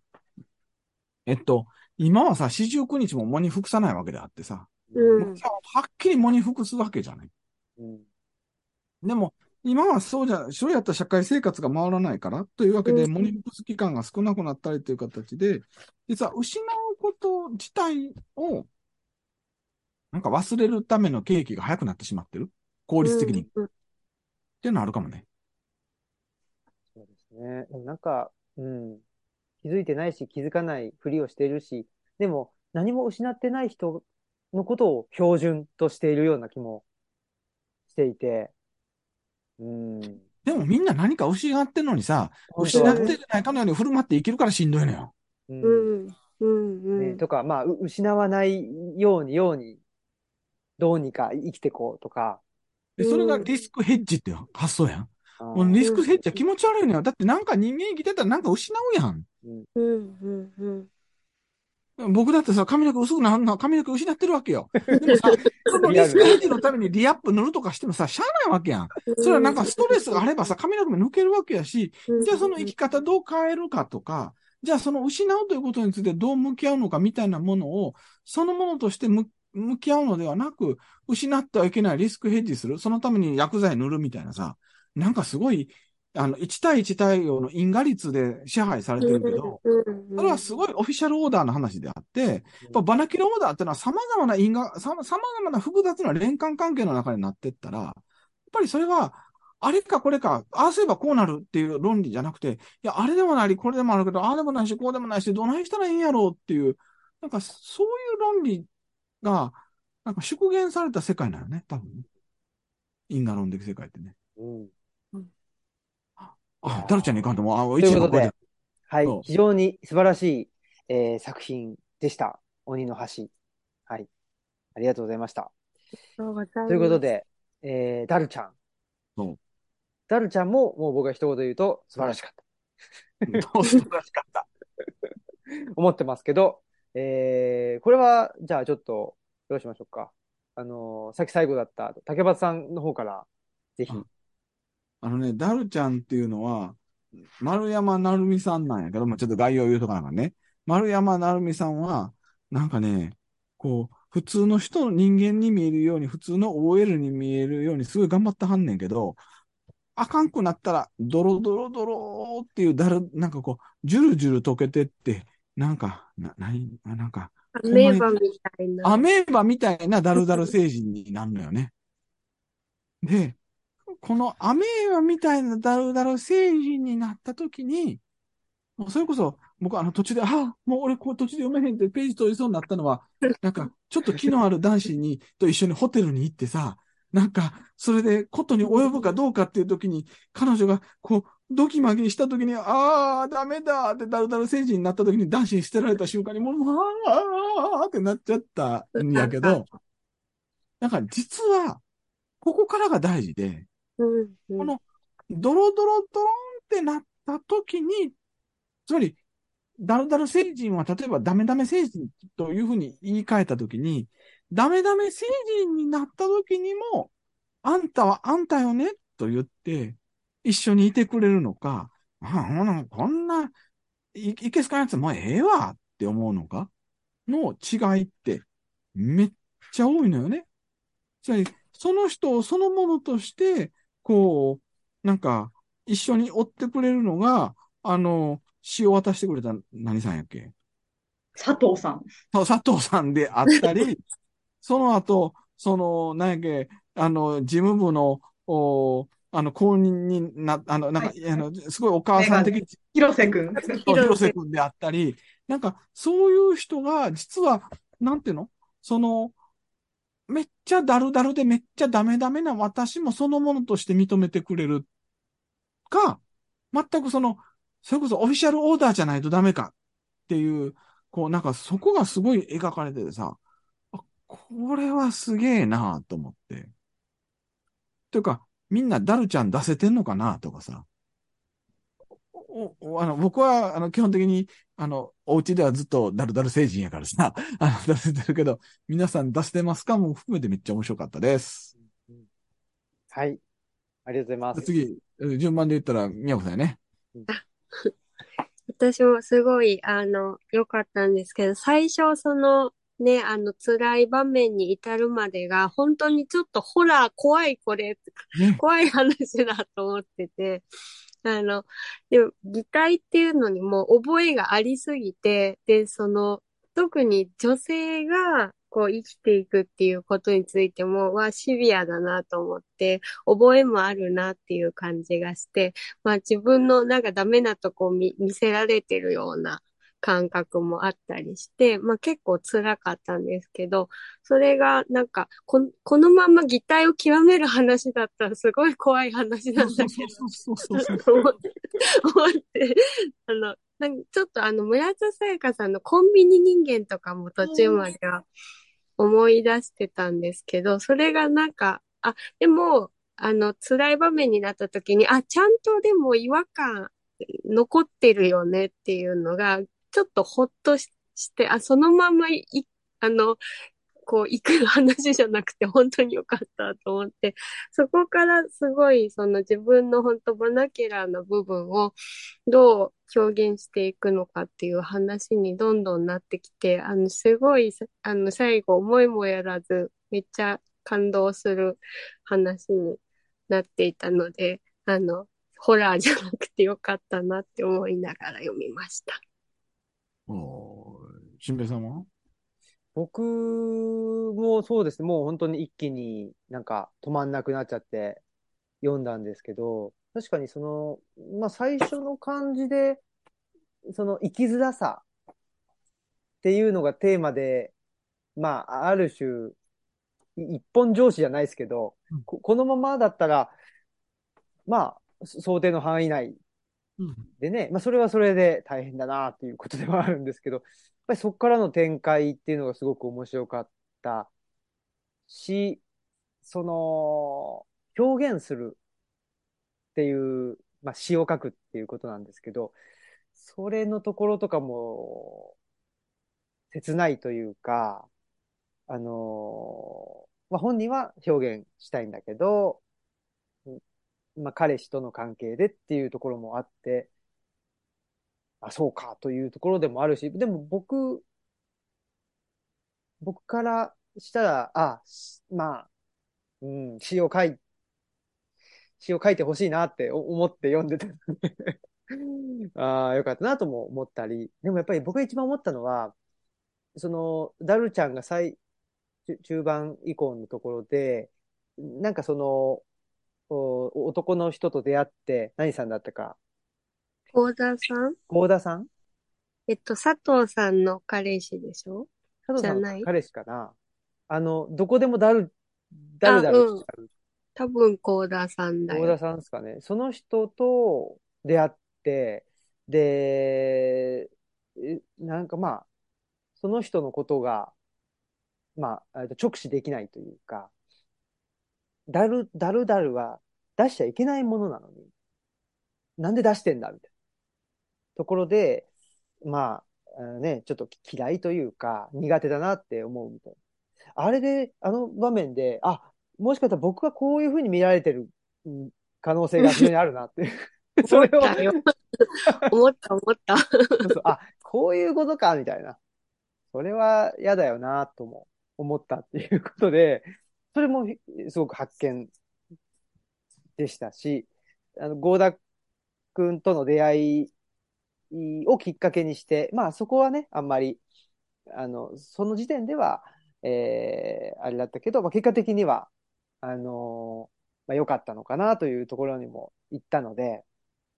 そういう意味でもすごく面白かった。まあちょっとね、あの、ネタバレを恐れすぎて、あの抽象的になりすぎて、ようわからん になってるっていうことはありますけどね。まあ、そんなような感じでしたね。はい。岡山さんは今の3人で聞いてどんな感じ？いや、私これ、読んだの多分5年前とかで、当時まだ、本当大学院生とかだ。うんまあ、会社入りたてとかですかね。で、こう、すごい刺さりまくりながら読んでた。うんまあ、当時何もフェミニズムとか何も知らない状態で読んで、めちゃめちゃ刺さったんですけど、5年ぶりに読み返して、こんな直球で投げて大丈夫かみたいな。な、何にもこう、なんていうの。すごい漫画表現なのに、すごい辛いことも、うん。嫌なことも、あの、直球でな表現してきますよね。そう。で、こう、ややもすると、あの、本当にそのまま書きすぎっていうところで、なんかちょっとこう、うってなる方もいらっしゃるかなって結構思ったんですけど、あの、お三方楽しんで読んでくださったみたいで、その点に非常に、あの、ほっとしました。で、あとは、あの、5年ぶりに読み返して、あと今お話聞いて、改めて広瀬くん何っていう、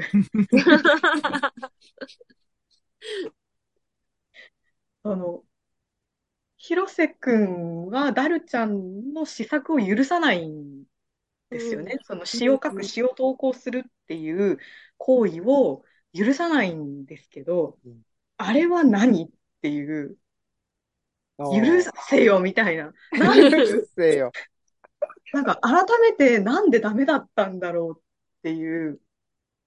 多分私がダルちゃんだったらあの場で激詰めするシーン、なんでダメなのみたいな。理由を3つ言ってみたいな感じになるだろうなって思ってたんですけど、皆さんはなんでだと思いますか？広瀬くんが許してくれなかったの。うんあー僕はでも広瀬くんの気持ちがわかるとかじゃないんですけど、うーん、ああ、そういう考え方もあるよなというか、うんうーん、やっぱり、なんて言うんだろう。まあ、あの、漫画の中でも言ってたかもしれないんですけど、ちょっと忘れちゃったんですけど、やっぱり自信のなさっていうことですよね。うんうんうん、これがやっぱりこの本の一つのテーマではないかとうん。思ってはい。いて、広瀬くんは、なんだろう。やっぱり自信がない。で、自信がない同士だから、うそれこそさっきの話で、失ったもの、失ったというか、あの、足りないものがある同士だからっていうのもあって、お付き合いはし、し始めれたんでしょうけど、やっぱりそこが、なんていうのかな。うん、その足りないものを、まあ、ある種足りないものは足りないものとした上で、自分のものを見つけてしまったダルちゃんと、広瀬くんは、やっぱり、そうじゃなかった。その自分のものを見つけたダルちゃんを、その、ことほぐことができなかった、できないっていう。それは、あ、そういうのもあるよなっていうのは、ちょっと、なんでしょうね。これは、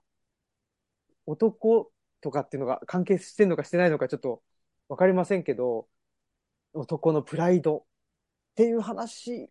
だけじゃないような気もするし、なんかそういうものももしかしたら何割か入ってるのかもしれないし、っていうふうに思って、だから全くもう、なんじゃこいつはっつって、ね、意味わかんねえわっていう感じには僕はあの時なんなかったんですよね。読んだ時に。ああ、そっかーっていう。自己愛が、広瀬くんには決定的に自己愛が足りないっていう。うんまあ、自尊心というか、うんうん。やっぱり、なんていうかな、足りないものが、自分は足りないんだ。で、うん。で、足りない、た、足りちゃった人なんだって、その人と一緒にいるってことに耐えきれなくなってしまった。自分に耐えきれないっていうこと。なのではないかなと。ねえ、だからね、なんかダルちゃんも詩、佐藤さんに出会って、詩に出会って広瀬くんに出会ったから、ああいう風になったけど、もし広瀬くんに先に出会ってたら、ダルちゃんも広瀬くんみたいに、まあなんか、ま、守り合ってというか、生きていったのかなっていう気がしますね。やっぱダルちゃんは、でももう詩と出会ってしまっていたから、でもやっぱ広瀬くんとすごくよく似てはいたんだけど、ダルちゃんには詩があったんだろうなっていうところはすごく。うん。うん。竹橋さんは今回ね、僕あの、実はちょっと半分リスナーさんと一緒の状態になったのは、1巻読んだけど2巻読んでへんのよ。で、今2巻の話みんなしてんねん。ああ 言ったら、えっと、だリスナーと一緒の立ち位置になって、ここからもう大胆、えっと、不適予想ね。はい。一巻だけ読んで二巻の話を予想すると、おそらく一巻のその90ページに出てくるんだけどね、死に現れる生の言葉に本当の気持ちに心を動かされるんだって思うのよっていう、うん彼女、あの、あの、何やっけ、なんとかさん。佐藤さん。佐藤さんのフレーズが出てくるのよ。でうんうん多分ここがポイントで、僕は妄想よ、妄想よ。おそらく、死には、ほ生の言葉で本当の気持ちない。で、広瀬くんっていう人は多分本当の気持ちが出されへんのよ。うんうん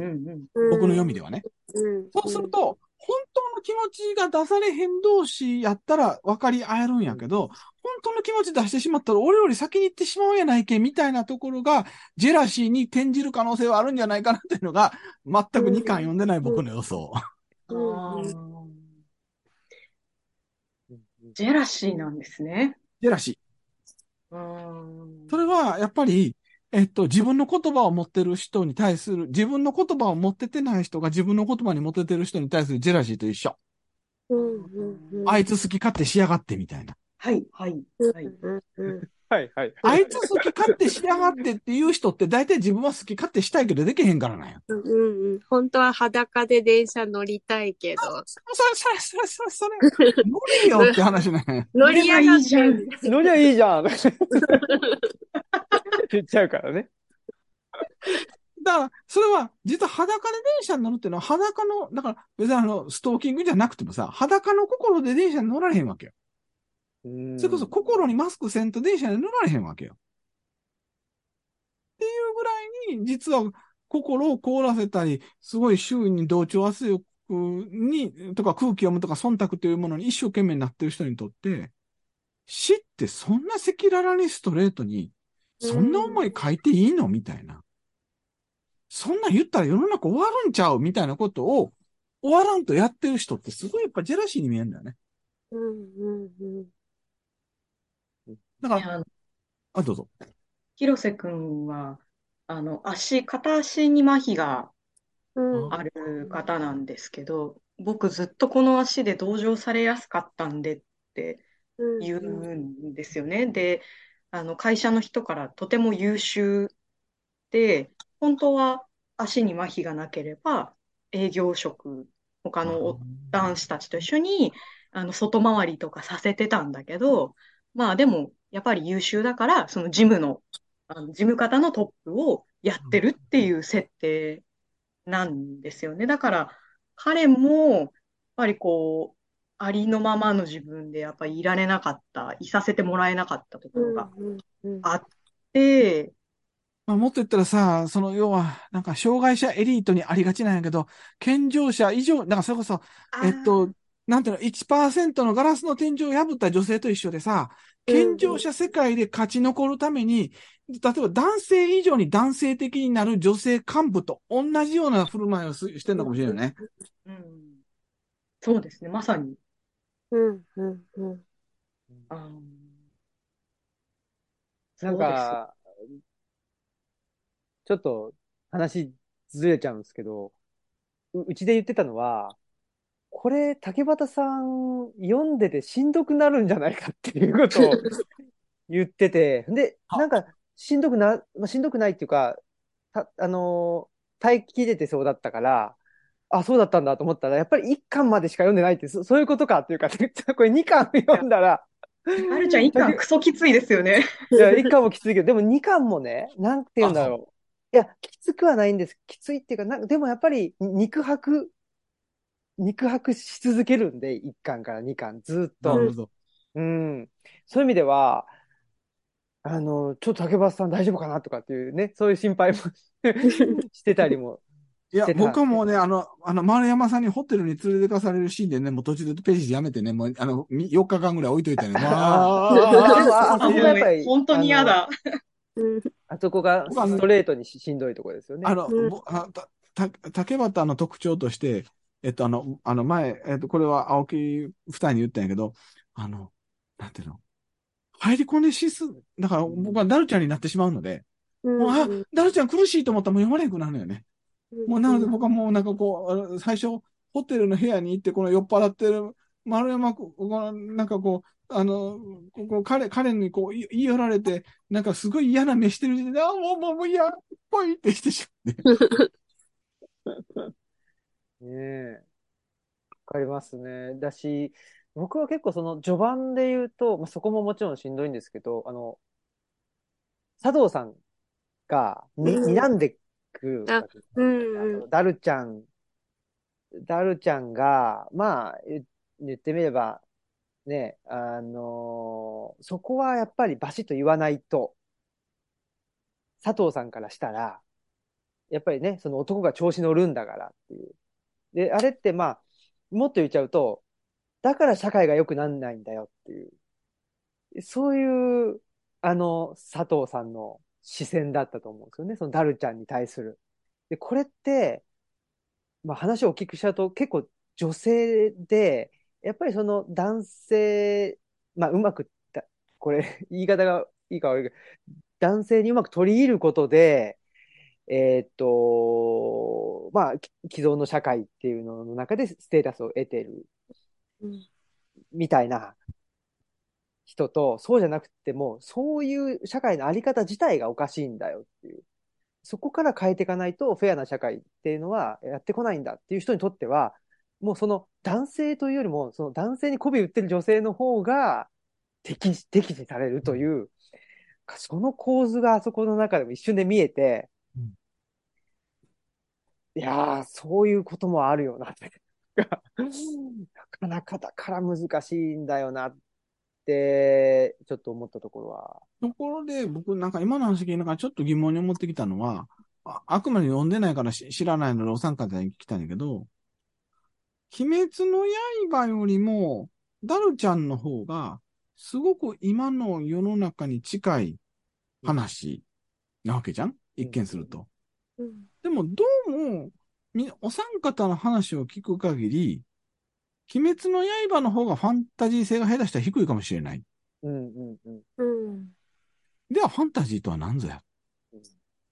このダルちゃんは、一見すると普通の OL 小説物語とも読めるわけよ。お OL コミックうん。でも、ファンタジー性がある。鬼滅の刃は、その対象の世界で今とは全然違う時空の話なんだけど、今のお三、僕は読んでないけど、お三方の話を聞く限り、すごくそれは今物語みたいにも思える。うんうん。じゃあ、その時のファンタジーとは何ぞや？まさにそうですね。うん、お、おっしゃる通りかなと思いますね。あの、鬼滅の刃、鬼滅の刃をやり玉にあげてるわけじゃないんですけど、よりも、ダルちゃんの方が、なんかファンタジー性が多いような、それがファンタジー性という言葉なのかちょっとわ、よく考えたらわからないんですけど、なんか、お、うん。まあ僕はおも、面白く読めたっていうのはありますよね。一つは、やっぱり、うーん、こう言っちゃうとなんかつまんないんですけど、視点の多さっていうのはなんかすごく感じましたね。うん。ファンタジー性に多層的な視点があるってこと？どうなんです、あ、えっと、ファンタジー性というものにってことですかね。うん。ああ、それも一つの要素なのかなとは思いますね。うん。うん。だし、それはどういうところから感じたかっていうと、あの、この人には見えるんだけど、この人には見えてな、見えないとか、えっと、この人は見えなかったんだけど、見えるようになるとか、うんうん。見えてたんだけど、見えなくなるみたいな。なんか、この、これが結構僕ファンタジー要素なのかな？になるほどね必。要なような気がしていて。だから、ダルちゃんも、ダルーなんか、うん。もう、その人間の輪郭をなさなくなっちゃうわけだけど、うん。見る人から見たら、人間のままなわけですよね。なんだけど、ダルちゃん、まあ、うっていうのをし知ってる人から見たら、ダルちゃんだしうん、で、あ、あの、まあ、あの、なんていうかな、フェフェーズが変わっていくと、ダルちゃんも人間の中に入るっていうか、ダルちゃんでも人間っていう、うん。人間の輪郭になってなくても、人間なんだっていうことになってたりとか、そのあたりが、まあ、例えば、あの、まあ、トトロにしてもそうだし、あの、魔女の宅急便にしてもそうですけど、見える人には見えるとか、そうね。そのあたり。で、僕はそっちの方がやっぱり、あの、あ、えっと、ある意味、リアルだと思ってて、みんながみんな同じものを見てるわけじゃないっていううん世界の方がリアルだと思うんですよね。それは、宮子さん、前回あの、オムラジで我々喋った時のシックスセンスの話と一緒だよね。あ、本当ですうね。ん、まさに。あ、ほんで、宮、宮子さんのファンタジーの定義は？あ、そうですね。さっきのね、鬼の発信の時も出たけど、その逆転じゃないけど、うん。その弱いが強いになったり、うん。綺麗が汚いになったりすうん。るみたいなところで、まあ、あの、ファンタジーをあんまり感じないものっていうのはちょっと固定的だったり、二項対立だったりうん。するんですけど、なん、なんだろう、ダルちゃんだったら、ダルちゃんはダルダル星人になっちゃうけど、でも自分をこう裸の心で表現できる。でも広瀬くんは一方、ダルダル星人じゃないんだけど、あの自分を裸の心では表現できないとかっていう、まあそういうなんか、え、じゃあ、なんかど、なんだろう、どっちが擬態してるのとかいうのが、こう、わからなくなってくる。そういうなんかところがすごいファンタジー性を感じたところでした、私は。うん。向山さんは？あの、実は鬼滅の刃の論評ですごい面白いのを高島凛さんが書いてて、うんあの、今年布団の中から放棄せよっていう、あの、人文賞でうん紀ノ国屋の事務大賞を取った方なんですけど、あの、鬼滅の刃表を書いててうん、そこですごい興味深かったのが、炭治郎は成長しないって書いてあったんですよ。ああ、うん。うんあの、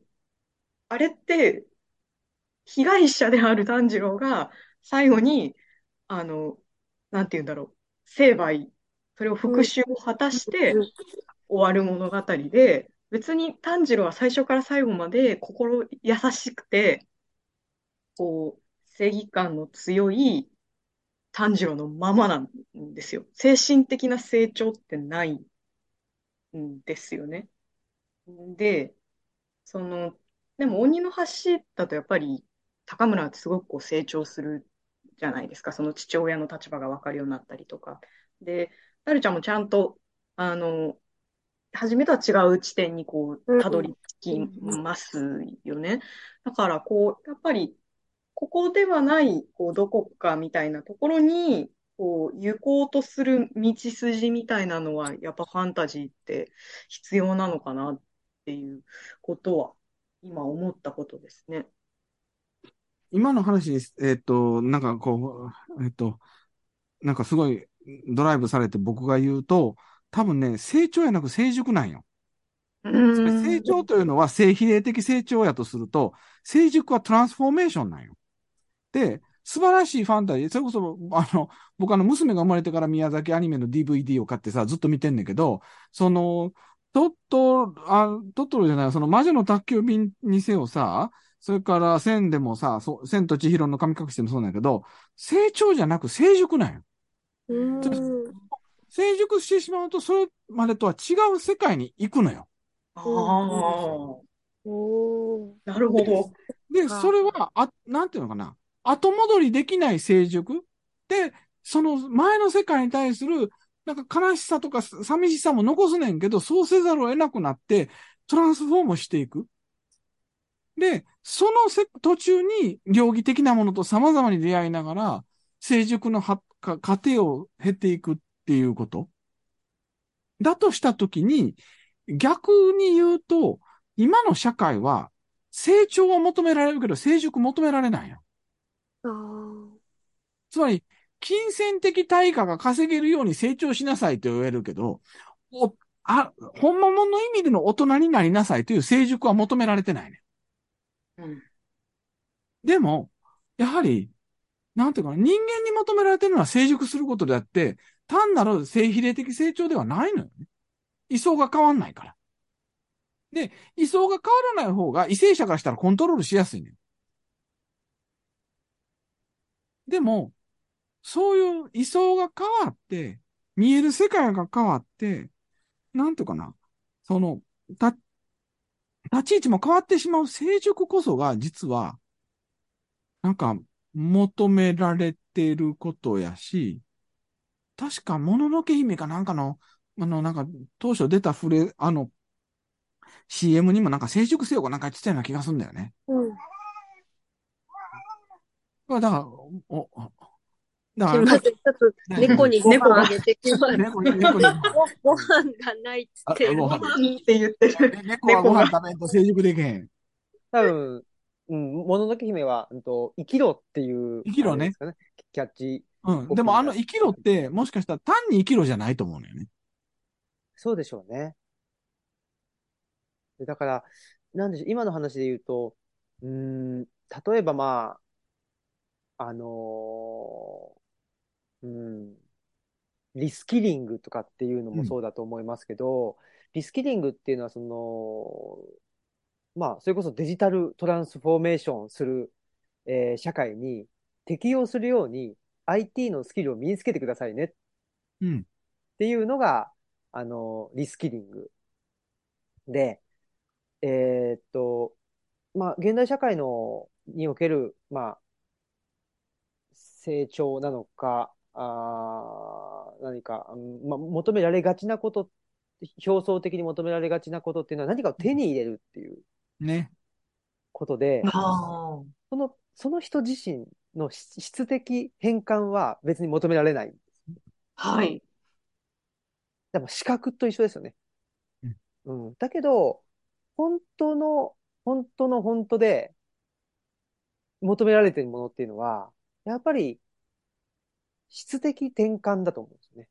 今まで見えてたものが見えなくなる。見え、見えなかったものが見えるようになるとか、うん。そういう質的転換によって、結果的に何かを手に入れるっていうのが、まあ、おそらく正しい筋道なんでしょうけど、手に入れるものばっかりが前面に出てきてしまって、とにかく、あの、この資格を手に入れてください。とにかく、うんリスキリングしてください。スキルを手に入れてくださいっていうことになってるっていうのがすごく問題だなとも思う今、新兵さんの話聞いて思い出したのは、それこそ、三、あの、四半世紀前、大学の1年生の時に、社会思想史の先生が、 abstract は distract だ。抽象は写象だって言ってたよね。で、何かを選び取ることは何かを捨て去るものだ。でその捨て去るときに捨て去るものへの寂しさとか悲しさとか悔しさを感じながら、でも捨て去らざるを得ないというのがアブストラクトなんだ。その悲しさなんて君たちにはまだわからないだろうけどねって、なんか60前のなんかしわがれたおじいさん先生が言っててさ、めっちゃわからんけど痺れたんよ、そのフレーズうん。でも今のはそれかもしれへん。うん。つまり成熟っていうのは destruct を含んだ abstract なんよ。で、成長はずっと gain、gain、gain やから、足し算の話だよ。でも、成熟は、その OS 入れ替えやから、入れ替えるというときは前の OS 捨てなあかんわけよ。うん。で、多分、女の高村は、明らかに、その、あの、この鬼の橋のプロセスを経て OS 入れ替えしちゃったわけよ。原復したこともあって。そうすると前の OS ではないわけ。うん。でも、それによって位相転換して成熟していくわけよね。で、ダルちゃんもいろんな人とのしなんかこうしんどいエピソードもありながら、なんか位相が転換されていくわけじゃない。うん。うん。で多分それがファンタジーの面白さやね。うん。ね、だから、詩を選び取るのに広瀬くんとお別れしなければいけなかったのはそういうことなのかなって今聞いてて思いました。うん。なるほど。なんかい、や、え、1時間持つかなと思ったら気づいたら1時間半以上喋ってるよね。もうすぐ2時間ほどになる。まあ、このぐらいは、あのーあの、行くだろうなとは思ってましたし、えー、ともすればまだまだ喋れるという状況にやってますが、まあ、ということで、えー、ね、まあ、第1回ファンタジーの回、非常に、生き延びる、生き延びるためのファンタジーの回ね。あ、そうか、生き延びるためのファンタジーの回ということで、正式名称にしましょう。で、ね、第1回は鬼の橋とダルちゃんということでしたが、第2回はどうしましょうか？なんか、あなんかの、ありますか？ありますか？うんぜひお二人から、なんかおすすめを。全然今日の話をね、あの受けてとかじゃなくても全然いいですなくていいの？あこ今、心に浮浮かぶことをポイッと。うーん。まあ本でも。映画とかでもいいんですかね ?DVD と。ああああ、いいな、なんでも。いいかうん。いや、それこそさっき言ったトムは真夜中の庭ででもいいし。ああ、そうですね。一冊はそれにしましょうか。うん。うちにもあるので。これあの、ね、宮子さんが僕に勧めてくれて、僕最近読んでめっちゃ面白かったっていう。うんあの、これはまさに、えっ、と、えー岩波少年文庫、トムは真夜中の庭でがうん。1個。はい。ここれだから、あの、もし、あの、オムラジリスナーの皆さんもよかったら、次聞く前に読んどいてってことね。あほんまです本ね当。ですね。あと、向上さんなんか、なんか1個ある？い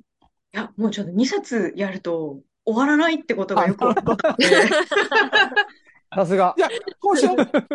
ら、宮子さんが次これを考えてくれて、ああの、あの、向山さんはその次の本を探しとく。うんうん。なんかでも、読んでてこれおすすめですみたいなのがあったら、おのおの紹介するっていうスタイルでもいいかもしれないですね。うん。なんかでも一応、なんだろう。今日のまとめじゃないですけど、なんかごめんなさい、勝手に私がなんかこんなこと言あ、っていぜひぜひおいのかわかんない願いします。はい。なんか、今日の話聞いてて、宮子さん的になんか、生き延びるファンタジーってこういうことなのかなって、なんか感想とかあったらぜひ。ああ。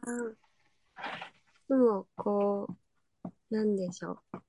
真ん中にいることが成熟をもたらすというか、今日は二つの作品合わせてそんな感じだったかなっていう、それがファンタジーかなと思いました。その真ん中とは？橋の真ん中であったり、まあ、あの世とこの世の境であったり、大人と子供の境であったりっていうところですかね。簡素にして素晴らしいまとめを。あれね、どっちつかずの真ん中よね。そうですね。星野源の曲で、夢の外へっていう曲があるんですああ、あれの歌詞の中で、えっと、自分だけ見てるものと、大勢で見る世界の、なんか、どちらが嘘か選べばいい。君はどちらを行く？僕は真ん中を行くっていう歌詞があるんですけど。なんか、それも、今日はちょっと思い出しましたね。あ本当ですね。うん。よかったら星野源を聞いてみてください。夢の外へ。夢の方ね。うん。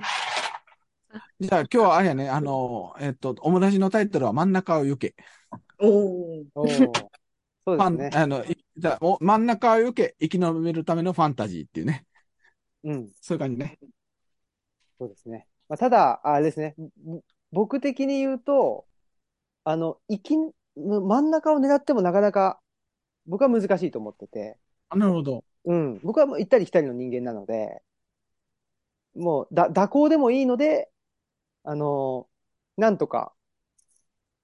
まあ、それもあの真ん中を行くことにはなるんですけど、結果的に真ん中にい行くことになっているっていう、なんか僕の感覚からすると、そんな感じかな。うん。だから高村って強い子じゃないですよね。うん、弱いからこそ、なんやかんや理由があって行ったり来たりしちゃったけども、その結果として真ん中を行くことになった。もうそれでいいじゃんっていう。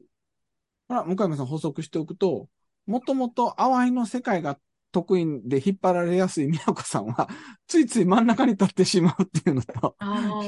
それから、新平さんの方はそうじゃないから行ったり来たりするっていうのの違いやね。